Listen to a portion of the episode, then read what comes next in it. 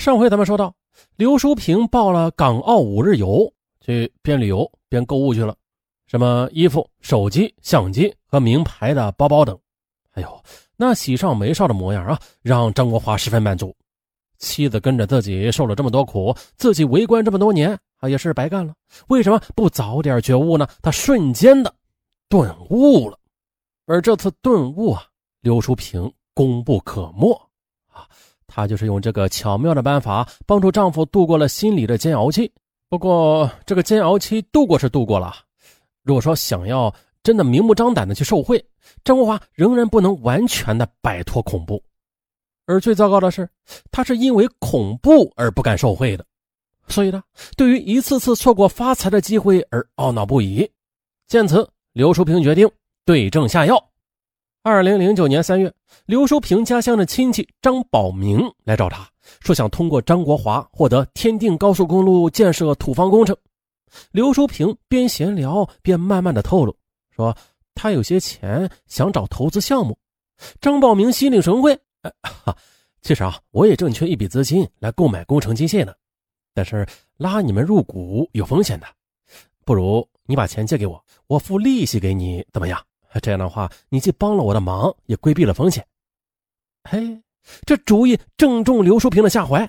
接着，在他的主张下，张国华借给张宝明三十万元，张宝明用这钱买了工程机械，然后张宝明也如愿的获得了天定高速公路建设的土方工程。哎，这事儿办成了。此后呢，刘淑平又催张国华把秦安县乡村公路的部分土方工程也给了张宝明。啊，张宝明感恩戴德啊！刚刚给了工程款呢，便连本带息的还给了刘淑平六十万元。嘿，你看，拿着存折，刘淑平喜笑颜开的对张国华说：“嗯，你看，这可是借钱的利息哦。”啊，张国华觉得，哎呦，这妻子的办法够聪明的，夫妻俩就在这场掩耳盗铃的把戏中陶醉了。这无惊无险、无恐惧的得到了三十万，治愈了丈夫的心病，可自己却心惊肉跳了。接着，为了防止丈夫受到影响，她把自己的恐惧隐藏起来，常劝丈夫说：“这钱够花就行了。”可是，对于已经在犯罪道路上迈出第一步的张国华来说，想收住脚步啊，已经太不容易了。接着，他又陆续的收了好几笔汇款，这胆子也是越来越大了。刘淑平劝他金盆洗手，张国华也表示下不为例。可是当人家把钱送到他手上时，他又无法控制自己。可谁曾想到，随着中央反腐力度的不断加大，张国华周围不断的有贪官落马。到了二零一零年，当年曾经与张国华一起住过单身宿舍的张某在兰州落马，张某的妻子因此而精神失常，被列车给压死了。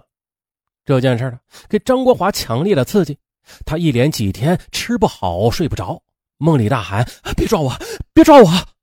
醒来时全身被冷汗给湿透。刘淑平见了，温柔的宽慰道：“哎呀，没事的啊，老张的胆子太大。我听说了，他什么人的钱都敢收，而且是收了钱不办事，哪能不翻船呢？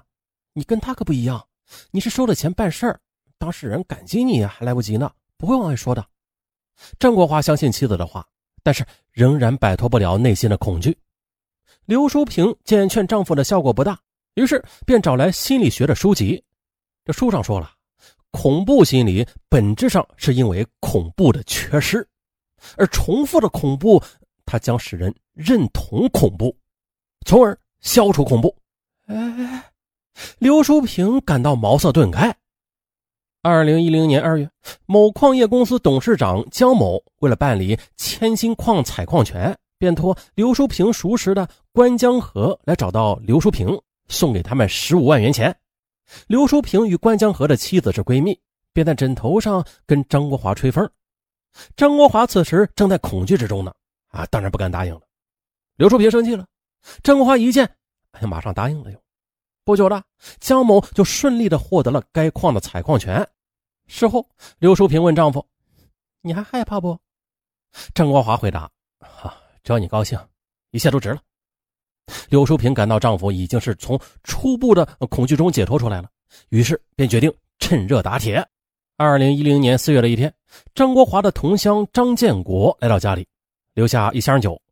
张建国离开之后，刘淑平觉得有些可疑，便打开箱子。哎呀，果然的，发现里边放着一大堆钞票，共有八十万元呢。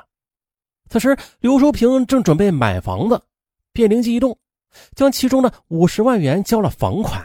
啊，没有通知张国华。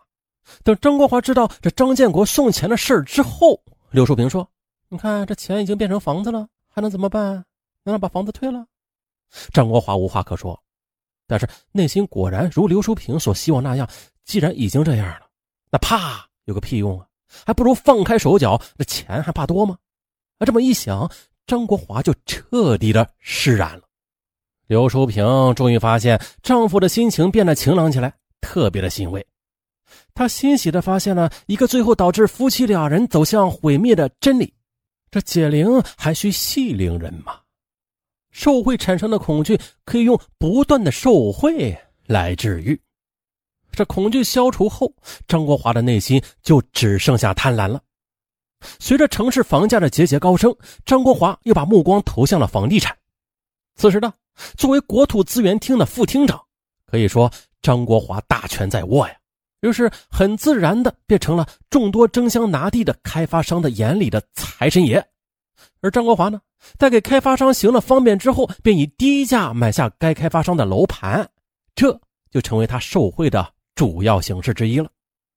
哎，可是有一天呢，刘淑平见丈夫下班之后怒容满面，好像心情也很烦躁，便问他怎么回事啊？在爱妻的温柔乡里，张国华告诉妻子。说这天水开发商向某在他一路关照之下，小区完工了。可是，晚上在饭局上啊，当张国华提出要在小区里买套房子时，这向某豪爽的说：“啊，行，我给你挑一套最好的跃层，九折。”张国华心里这个气呀，普通老百姓可以打个九五折，我就值那个百分之五。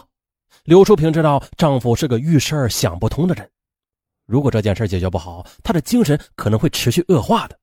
他决定亲自出马摆平向某。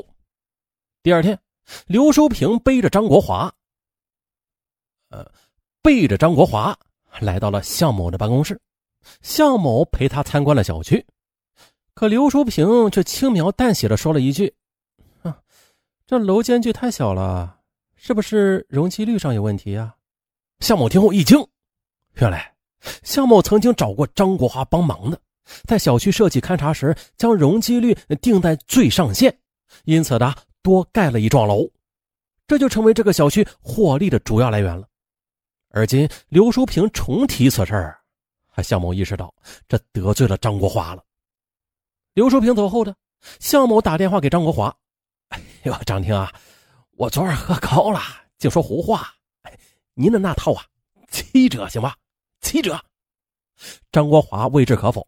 晚上呢，回家跟妻子说：“嘿嘿，这向某不知道哪根弦儿弹响了，今天下午告诉我说七折即可。”刘淑平说：“哼，别理，拖着，让他心里去折腾吧。”张国华这边没有回音，向某那边却慌了神，找到张国华的办公室，提出全部房款只需五十五万。张国华回家之后与刘淑平商量，刘淑平问他还气不？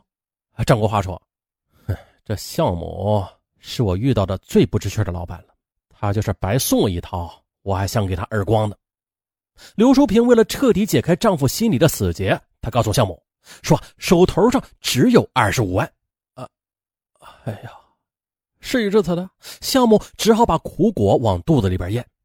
为了在财务上过得去，他仍然是按照五十五万作价，但是这背地里却把三十万的余额给补齐了。当张国华拿到房子的钥匙时，总算是出了口恶气。哎，看到丈夫高兴了啊！刘淑萍对自己的举措也非常得意。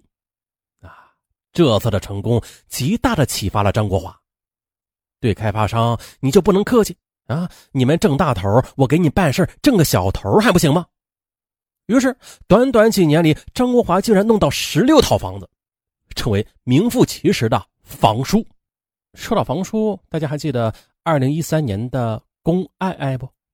一三年的龚爱爱被爆出了，说在北京有四十一套住房，房价近二十多亿，啊，厉害吧？然而呢，这毁灭是贪官们的最终结局。二零一一年五月，张国华轰然落马，刘淑平呢也因为受贿罪被检察院给批准逮捕。这个深爱着自己的丈夫、一心一意抚慰丈夫的妻子，她万万没想到啊！她为了把丈夫从不可自拔的恐惧中拯救出来的心理辅导，却最终的毁了丈夫。这对恩爱夫妻的下场，也向世人诠释了一个道理：这恶啊，并不是因为善的前提而称为善。而爱人呢，却因为恶的过程而害了人。